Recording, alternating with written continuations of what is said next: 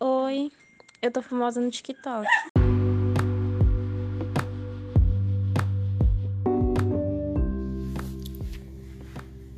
Pensei que nunca mais eu sentiria isso. Essa sensação de reciprocidade.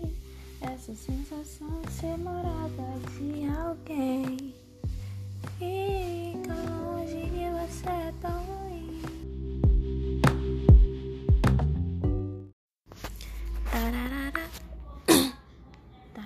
da da